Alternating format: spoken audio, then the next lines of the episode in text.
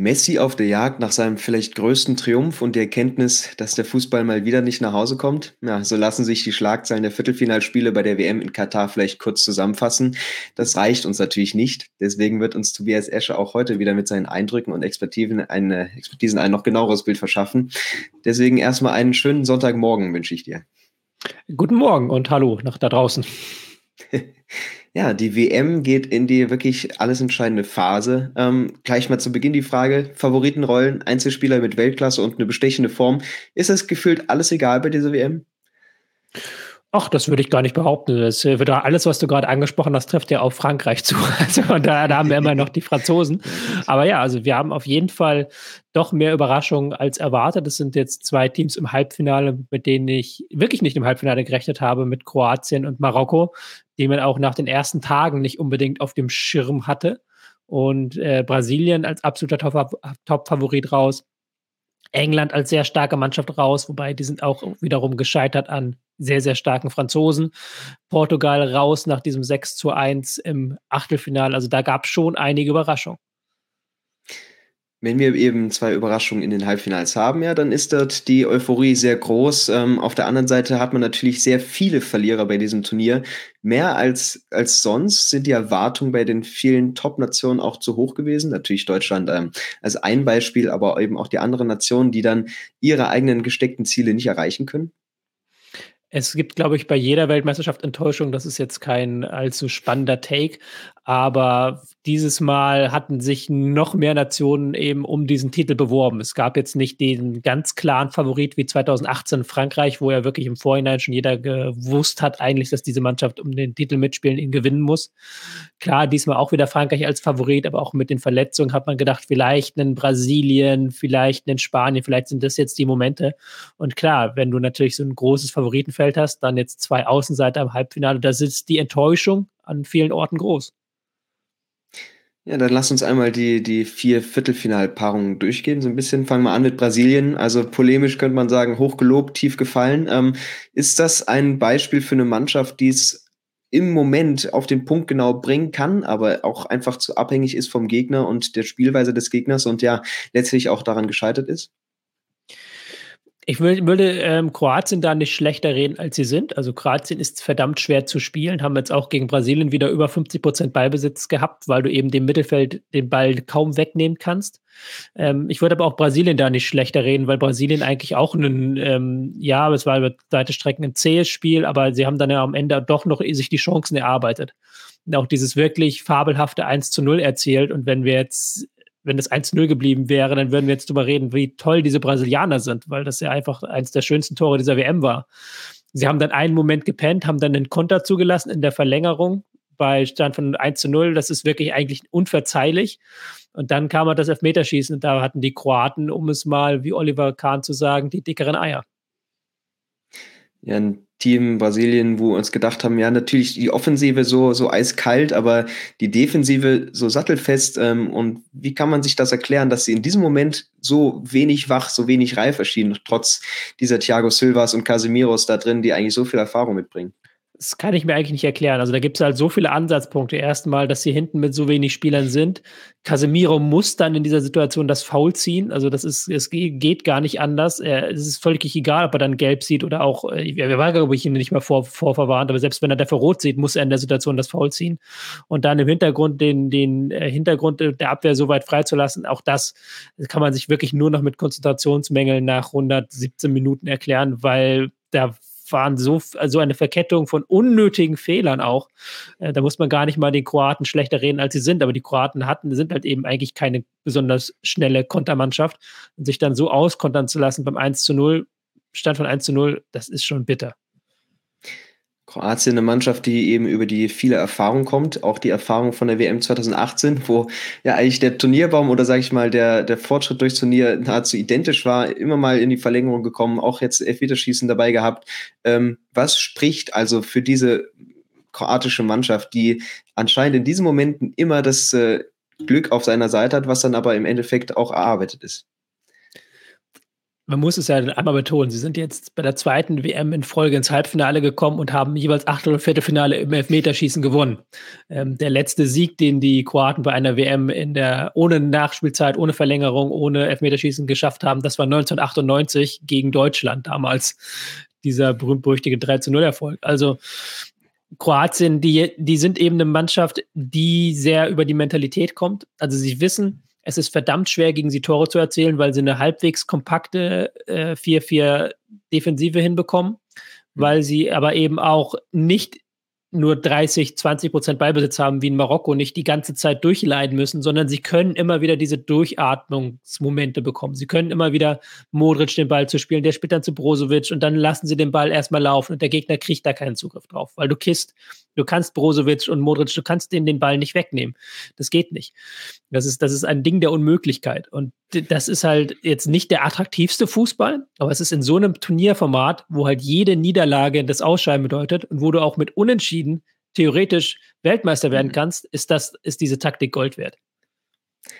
Auf Kroatien wartet jetzt Argentinien, äh, die sich im Duell gegen die Niederlande durchgesetzt haben. Ähm, das war für mich bisher das feurigste Duell. Ich glaube, da ist man sich größtenteils einig. Ähm, was hat aber dazu geführt, dass eigentlich diese taktisch so anspruchsvolle Partie, wie sie ja zu Beginn war, also wo kein Team auf, äh, nur ein Teams auf Fehler gelauert haben und äh, kein Team eben selbst Fehler machen wollte, äh, wieso wurde das am Ende zu so einer Schlacht, wo eigentlich alles nur noch äh, über den Haufen geworfen wurde? Ja, ich glaube, aus niederländischer Sicht, so blöd es klingt, war es dann ganz gut, dass sie 0-2 hinten lagen, weil sie dann nämlich eben All-In gehen mussten. Und dann musste halt Van Raal alles reinwerfen, was geht, alle Spieler nach vorne schicken, die geht. Und dann hat man auch den Vorteil gesehen, die die Niederlande hatten.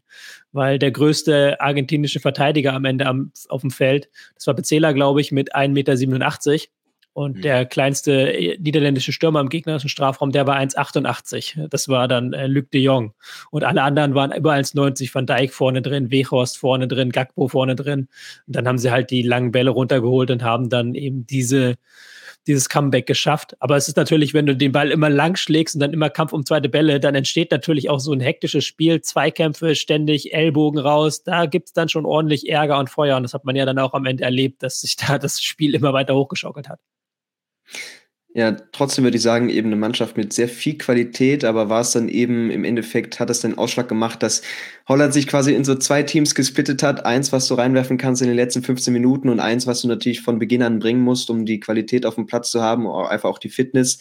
Ähm, reicht es damit einfach nicht für, für mehr, fürs Finale, für den Titel? Ja, da hat natürlich bei den Niederländern die Qualität gefehlt. Das hat man auch gemerkt. Also bis zur 75. Minute, bis zum 2 zu 0 durch die Argentinier lag das Torschussverhältnis bei 7 zu 1 für Argentinien. Dann kam diese Langballphase von den äh, Holländern. Da gab es dann 4 zu 0 Torschüsse für die Holländer, aus denen sie zwei Tore gemacht haben. Und dann in der Verlängerung, als dann Argentinien eben wieder den Ball laufen lassen konnte, als Niederlande sich wieder zurückgezogen hat, gab es dann wieder 7 zu 1 Torschüsse für die Argentinier. Also da sieht man schon ganz klar, dass spielerisch, also fußballerisch aus dem Spiel heraus, haben die Argentinier sehr viel mehr zustande bekommen als die Niederländer, die dann eben nur mit ihrer langen Ballstrategie kurz Erfolg hatten. Du hast schon sehr, sehr viele Fußballspiele geschaut, verfolgt. Ähm, wie überrascht warst du, als dann Kopmeiners und Weghorst äh, in der letzten Minute der quasi regulären äh, Nachspielzeit diesen Freistoßtrick auspacken. Ähm, wie waghalsig ist das? Aber äh, ja, spricht das auch so ein bisschen für die Genialität von Van Gaal, weil sie haben gemeint, sie haben das geübt im Training, aber dass du das in der Situation auspackst? Ey, also die, die Variante an sich hat mich nicht überrascht, weil ähm, ich ja auch Wechhorst kenne. Wechhorst ist einer meiner Lieblingsspieler und bei Wolfsburg haben sie die Variante öfter probiert. Die hat einmal funktioniert gegen Bielefeld, aber die haben sie auch ein paar Mal öfter probiert und die hat nie funktioniert dann eigentlich. Was halt das Geile war, ist erstens, dass sie es in der 98 Minute machen mit der letzten Chance, die geht. Zweitens, sie hatten ja irgendwie eine Viertelstunde vorher von der exakt selben Position den Freistoß und da haben sie den raufgeschossen. Ich glaube, deswegen war auch Argentinien so verwundert, hat damit gar nicht gerechnet, weil das eben 15 Minuten vorher war die sel exakt selbe Situation, geht aufs Tor. Und eben Wichos, wie er den Ball abschirmt, ist natürlich auch klasse, Weltklasse, wie er dann eben sich da durchtankt und das Ding reinmacht. Also das war halt schon ein Gesamtkunstwerk, dieses Tor. Das glaube ich, historisch ist, jetzt ein bisschen von seiner Historizität verliert, weil eben Niederlande rausgeflogen ist, ist so ein bisschen ähnlich wie das brasilianische Tor, aber es ist, glaube ich, trotzdem wird es in vielen Jahresrückblicken zu sehen sein. Ja, den Moment hätten sich die Niederländer gerne eingerahmt. Es kam am Ende nicht zum Happy End. Äh, über Elfmeter kommen wir gleich noch zu sprechen. Schauen wir erstmal auf das dritte Duell. Ähm, eine weitere Überraschung eben gab es bei Marokko gegen Portugal. Ähm, wieso hat kaum etwas davon funktioniert, was die Südeuropäer, also die Portugiesen bei dieser WM und vor allem im Spiel gegen die Schweiz ja so gut umsetzen konnten? Mhm. Ähm, gegen die Schweiz hatten sie natürlich einen großen Vorteil. Erstens war den Schweizen wirklich einen schlechten Tag. Sie standen defensiv nicht gut, sie haben Räume gelassen. Die Schweiz hat auch sehr viel offensiver gespielt. Und nun gegen Marokko war eben wieder die Aufgabe, da ist ein Gegner, der verschanzt sich im 4-5-1 am eigenen Strafraum. Wenn man versucht, zwischen die Linien zu spielen, stürzen sich drei Marokkaner sofort auf den portugiesischen Spieler. Das heißt, man kann eigentlich immer nur hinten passen, weil ansonsten ist man sofort umzingelt von mehreren Spielern. Und da hat man dann wieder gemerkt, okay, die Portugiesen haben tolle Individualisten, die haben wirklich äh, tolle Spieler, aber sie haben eben keine großartige Struktur.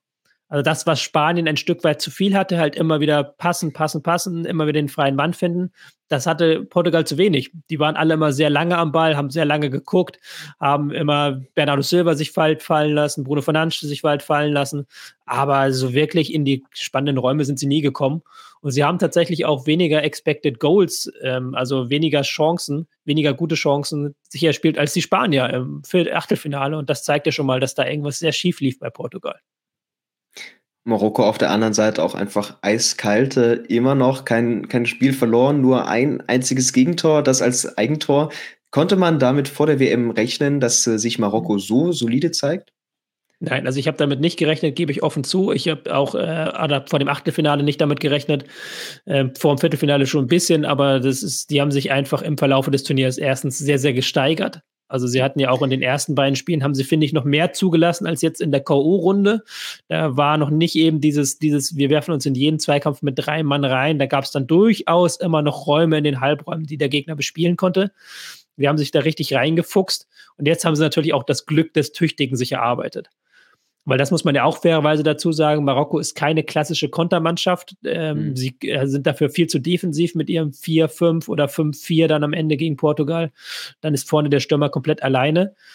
Aber sie machen dann eben die wenigen Chancen, die sie bekommen. Und das ist das Glück des Tüchtigen, was sie sich erarbeitet haben. Mal gucken, ob das auch noch im Halbfinale reicht.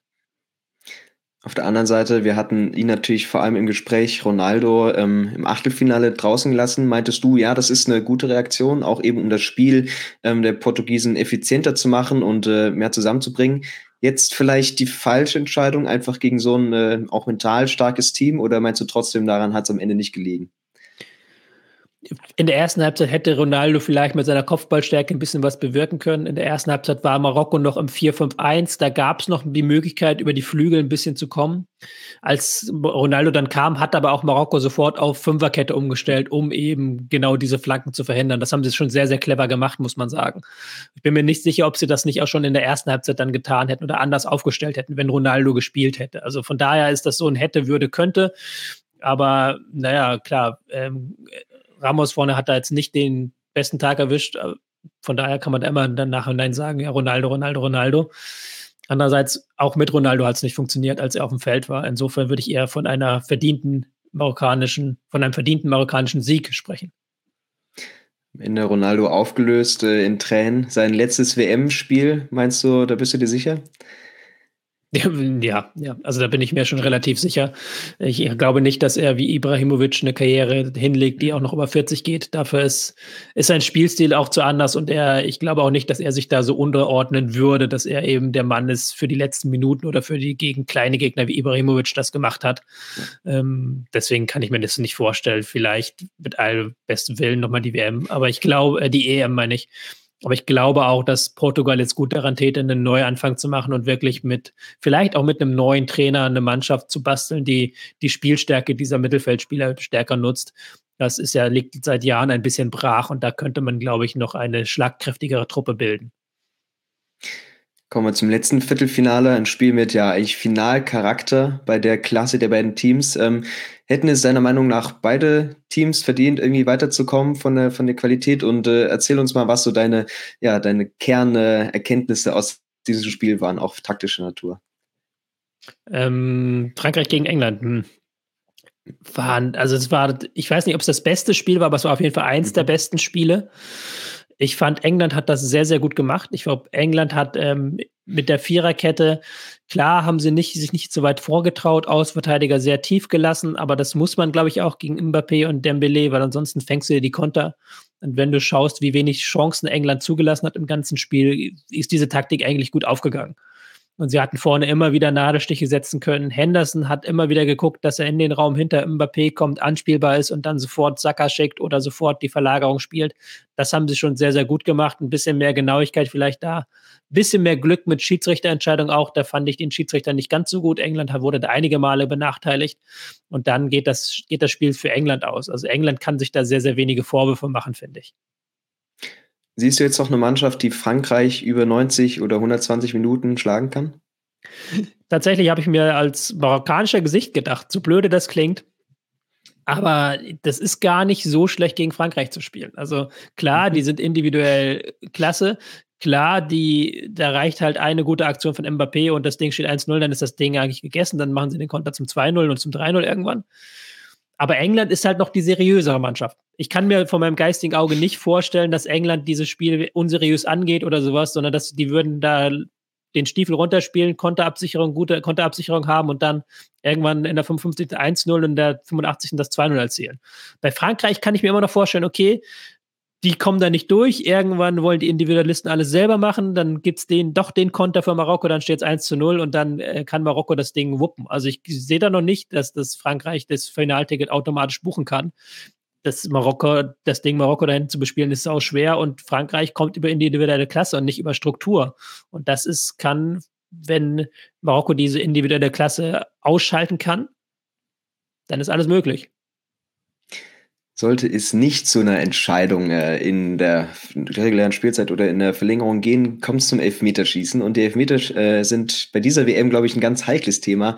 Nicht nur im Spiel, gestern haben wir gesehen, Kane wahrscheinlich auch einfach ein bisschen Pech dabei am Ende, ähm, aber auch Elfmeterschießen. Und da haben wir jetzt gesehen, beispielsweise bei Brasilien, Neymar hätte sich zum Helden küren wollen, tritt an der, dementsprechend letzter Stelle an. Du bist, glaube ich, kein Fan des Konzepts. Nee, das ist, äh, hat man ja auch gesehen, warum ich davon kein Fan bin. Äh, weil wenn du natürlich als bester Spieler als Fünftes schießt, besteht eine relativ große Chance, dass du nicht mehr schießen darfst. Also, dass der Gegner entweder gewonnen hat, dein eigenes Team gewonnen hat. Es gilt eigentlich nur, ist nur gut für das Ego des Spielers, weil er dann nachher den Jubel abbekommen kann, die großen Fernsehbilder.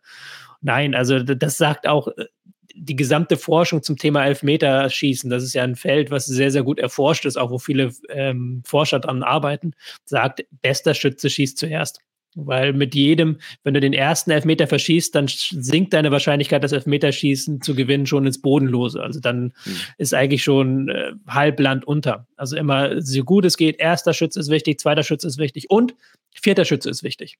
Unterschätzt man gerne mal, aber der vierte Schütze kommt meistens dran, kann meistens auch den entscheidenden Elfmeter schießen, wenn eben der Gegner nicht alle getroffen hat. Das ist dann auch nochmal ein wichtiger Posten. Aber als fünfter Elfmeter, das ist nur, um Neymars Ego zu streicheln. Und da fehlt mir am Ende auch das Mitleid dafür.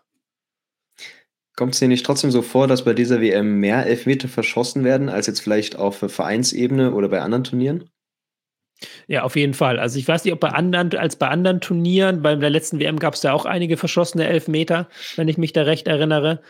Aber ja, dieses Nervenspiel, das scheint den Spielern mehr zuzusetzen als früher. Also da, da sind nicht mehr die Kerle mit den stahlharten Eiern. Dafür können die Spieler heute andere Dinge besser. Ähm, hat man ja auch bei Brasilien gesehen, dass äh, natürlich die Spieler auf einer heiligen Mission sind und das dann sehr überhöht wird und dann halt die Kroaten hingegen das sehr viel lockerer sehen muss man ja auch sagen, es gibt zum Beispiel mit den Kroaten eine Mannschaft, die hat sehr, sehr gute Elfmeter geschossen. Mhm. Und auch die Argentinier haben sehr, sehr gute Elfmeter geschossen. Wir müssen sich da jetzt nicht immer nur auf die einschießen, die keine Elfmeter schießen können, sondern da gibt es ja dann auch immer einige. Ich würde aber schon sagen, wenn es im Halbfinale zum Elfmeterschießen kommt, dann ist auf jeden Fall Kroatien favorisiert, weil die eben zwei gewonnen haben, weil die da wirklich Bock drauf haben. Und ich würde aber auch Frankreich nicht unterschätzen im Elfmeterschießen, weil die sind, glaube ich, nochmal die Ruhe selbst. Die, die sind ja sowieso, die ruhen so sehr in sich selbst und sind eine Mentalitätsmannschaft. Ich glaube, da wäre dann der Druck auf Marokko noch höher als auf Frankreich. Ich glaube, alle verbleibenden Teams haben auch wahre Elver-Killer im Tor oder Elver-Spezialisten. Ähm, kommen wir aber nochmal zu einem anderen Punkt, äh, vielleicht auch ein etwas kürzerer, aber die Schiedsrichterleistung. Bist du damit zufrieden bei der bisherigen WM und äh, ist es, also von mir kam es unglücklich vor, dass jetzt zum Beispiel ein spanischer Schiedsrichter Argentinien pfeift. Äh, ja, und gibt es da überhaupt Regularien, wie das da eingeschränkt wird? Es gibt da tatsächlich Regularien. Ähm, normalerweise bei den vergangenen WMs war es so, dass, äh, dass man geschaut hat ab Viertelfinale, dass die Schiedsrichter der Nationen, die noch dabei sind, dass die eher nicht keine Einsätze mehr bekommen.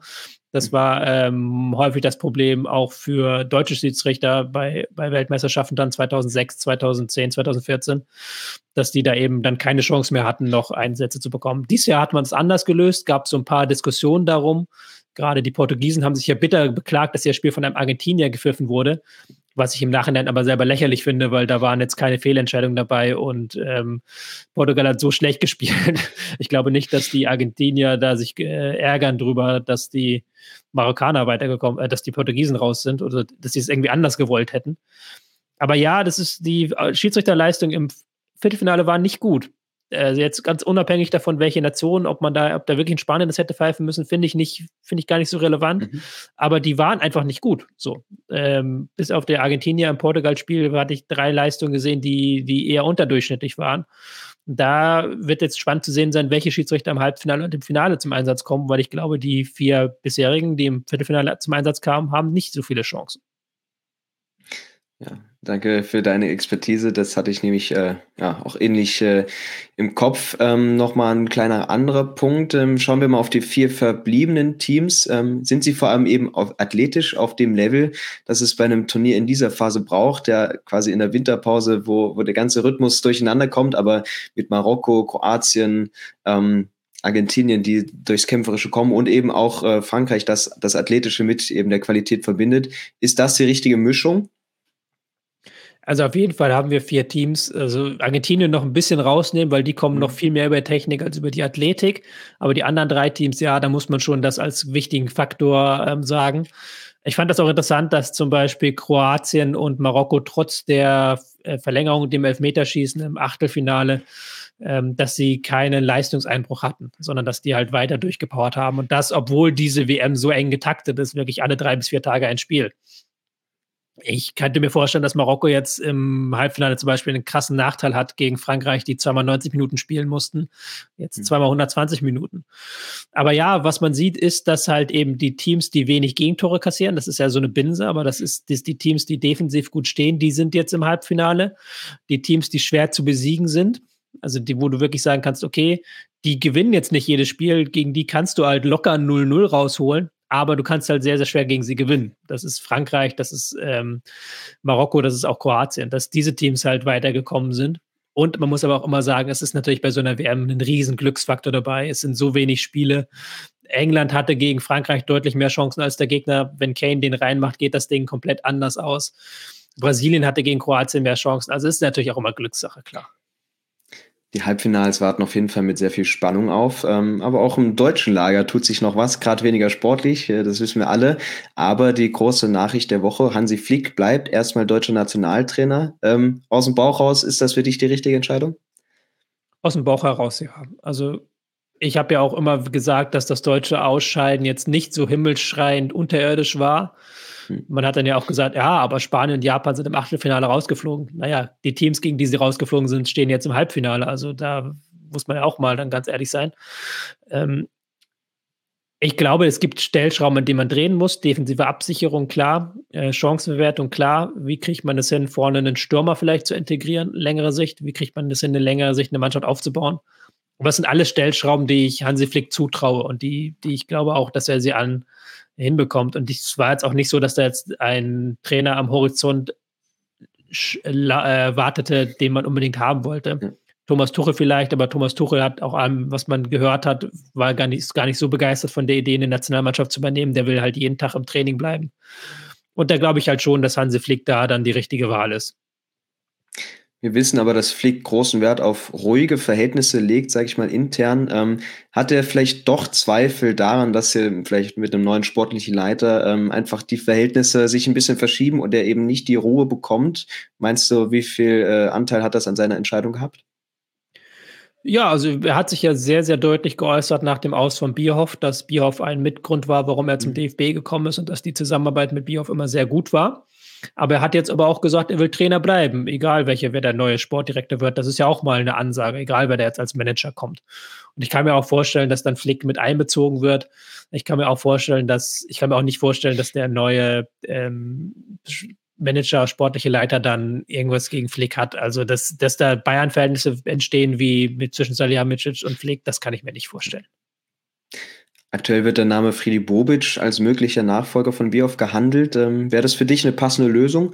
Und wie gut würde er dann tatsächlich mit dem Umfeld harmonieren können? Als relativ externer, sage ich mal.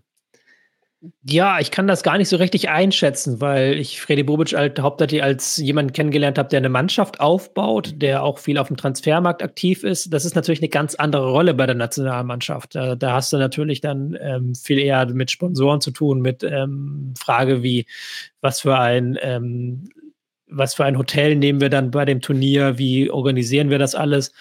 Und da würde ich halt einen Organisator bevorzugen oder aber auch jemanden, der ähm, näher an der Nationalmannschaft vielleicht dran war in den letzten Jahren, Jahrzehnten. Ich habe jetzt zum Beispiel den Namen Per Mertesacker irgendwo rumgeistern hören. Das fände ich auch eine interessante Option, weil der eben die Nöte und die äh, Zwänge der Nationalmannschaft noch ein Stück besser kennt. Aber man muss jetzt auch nicht Freddy Bobic schlechter reden, als er ist. Er ist, hat äh, bei in Frankfurt großartige Arbeit geleistet. Vielleicht schafft er das auch beim DFB, wer weiß ein neuer sportlicher Leiter würde auf jeden Fall einen Vertrag bekommen. Äh, da ist ja immer so die Frage der Länge der Verträge. Ähm, sollten ihr kurze ähm, Befristungen einen Anreiz schaffen, sofort liefern zu müssen? Oder bist du dafür, längere Optionen äh, zu haben, die eben das Vertrauen und die Sicherheit in der Position stärken? Es kommt auch immer ganz drauf an, wie man diese ähm, diese Ämter dann füllt. Also für mich persönlich ist es zum Beispiel wichtiger, dass man jetzt Oliver Bierhoffs Macht auf mehrere Schultern verteilt, dass man eben wieder mehr Leute für Jugend einstellt, dass man eben nicht mehr alles über eine große, großen Zampano laufen lässt. Und wenn man das dann macht und dann sagt, man hat hier ein Team und man hat hier eine Vision, dann sollten die Verträge auch längerfristig sein, weil da müssen wir auch ehrlich sein, in am Verbandsfußball kann man nicht innerhalb von zwei Jahren das Rad neu erfinden. Das geht nicht. Das ist nicht wie bei einer Vereinsmannschaft, mit der du Spieler kaufen kannst und mit der du ähm, die Spieler jeden Tag weiterentwickeln kannst. Du bist schon sehr abhängig davon, was die Clubs tun. Und da braucht es dann, finde ich, schon eine längerfristige Vision, längerfristige Verträge. Wir behalten das auf jeden Fall im Auge. Vielleicht gibt es ja bald schon eine Lösung. Ähm, und abschließend zu heute blicken wir nochmal auf Katar. Das eigentlich große Überthema natürlich bei dieser WM. Sie, äh, Katar will die WM als Antrieb nutzen, den Fußball im eigenen Land sportlich weiterzuentwickeln und auch eben die Infrastruktur. Manche Stadien bleiben, manche werden abgebaut oder anders genutzt. Was äh, wird dein äh, vorläufiges Fazit? Welche Spuren wird dieses Turnier im Wüstenstaat wirklich hinterlassen? Gar keine. Also da bin ich mir relativ sicher, dass das sehr wenige Spuren hinterlässt, dass auch diese Versprechen von wegen Nachhaltigkeit mit den Stadien, dass die nicht eingehalten werden, größtenteils. Ähm, klar, Katar hat jetzt eine riesige Party feiern können. Klar, sie haben auch sehr viel in Infrastruktur investiert, das muss man ihnen lassen. Äh, die, die Metro, die man gebaut hat, auch im Zusammenhang mit dieser WM, die bleibt natürlich. Auch die erhöhten Kapazitäten, Flughafen, Betten und so weiter. Ich glaube, auf der Hinsicht eher. Aber der katarische Fußball, dafür ist Katar ein viel zu kleines Land. Und wir haben es auch nach der Handball-WM gesehen. Was wurden denn vor, nach der, vor der, nach der Handball-WM für Versprechungen gemacht alles? Und jetzt spielt Katar da wirklich eine maximal untergeordnete Rolle im Welthandball. Also kann ich mir nicht vorstellen, dass wir jetzt Fußballmacht Katar in fünf Jahren erleben. Nein. Nicht nur Infantino, sondern eigentlich die ganze FIFA hat die WM in Katar trotzdem als großen Erfolg und vielleicht sogar die beste WM überhaupt angepriesen. Ähm, wird sie auch als solche danach verkauft werden? Ja, natürlich. Also die FIFA, das ist ihr großes Produkt, mit dem die FIFA ihr Geld verdient. Die werden immer sagen, dass das die beste WM aller Zeiten war. Völlig egal, ob man äh, selbst am Fernseher sehen konnte, dass die Stadien nie zum Anpfiff gefüllt war. Was nach meinen Informationen nicht daran liegt, dass sie nicht genug Tickets verkauft haben, sondern einfach, dass die Einlasskontrollen nicht richtig funktioniert haben, dass ständig eben die Apps abgestürzt sind und so weiter und so fort. Das wird aber die FIFA nicht laut sagen. Die werden weiter sagen, das ist das Produkt. Sie werden auf die Einschaltquoten verweisen die Rekord, Rekorde wahrscheinlich weltweit geschlagen haben. Klar, immer weiter verbreiten sich Handys, Bildschirme, immer mehr Menschen können Fußball gucken. Das, äh, darauf werden sie verweisen und sie werden nicht ihr eigenes Produkt madig reden. Man muss natürlich dazu sagen, dass wir jetzt vier Teams haben, ja, wenn man es so, so sagen kann, so sagen muss, die eben die großen äh, ja, Eindrücke oder die, die Umstände in Katar vielleicht nicht ganz so sehr beachten wie andere Nationen, ähm, war das im Endeffekt auch ein bisschen abzusehen, dass eben wirklich vor allem die Teams das schaffen können, die sich gar nicht so sehr mit der Situation beschäftigen. Frankreich jetzt vielleicht mal ein bisschen rausgenommen, aber einfach durch die Qualität ähm, da auch äh, ja, extern zu sehen. Das glaube ich nicht, nein. Ich glaube nicht, dass irgendwie das, diese One-Love-Armbinde schuld ist, dass Deutschland rausgeflogen ist. Ähm, man kann es höchstens noch beim Iran tatsächlich als äh, Punkt nennen, weil ich glaube, da hat das sicherlich schon mitgespielt, dass die Mannschaft eben Restriktionen befürchten musste im Heimatland, dass die Mannschaft von ihrer Heimat nicht getragen wurde.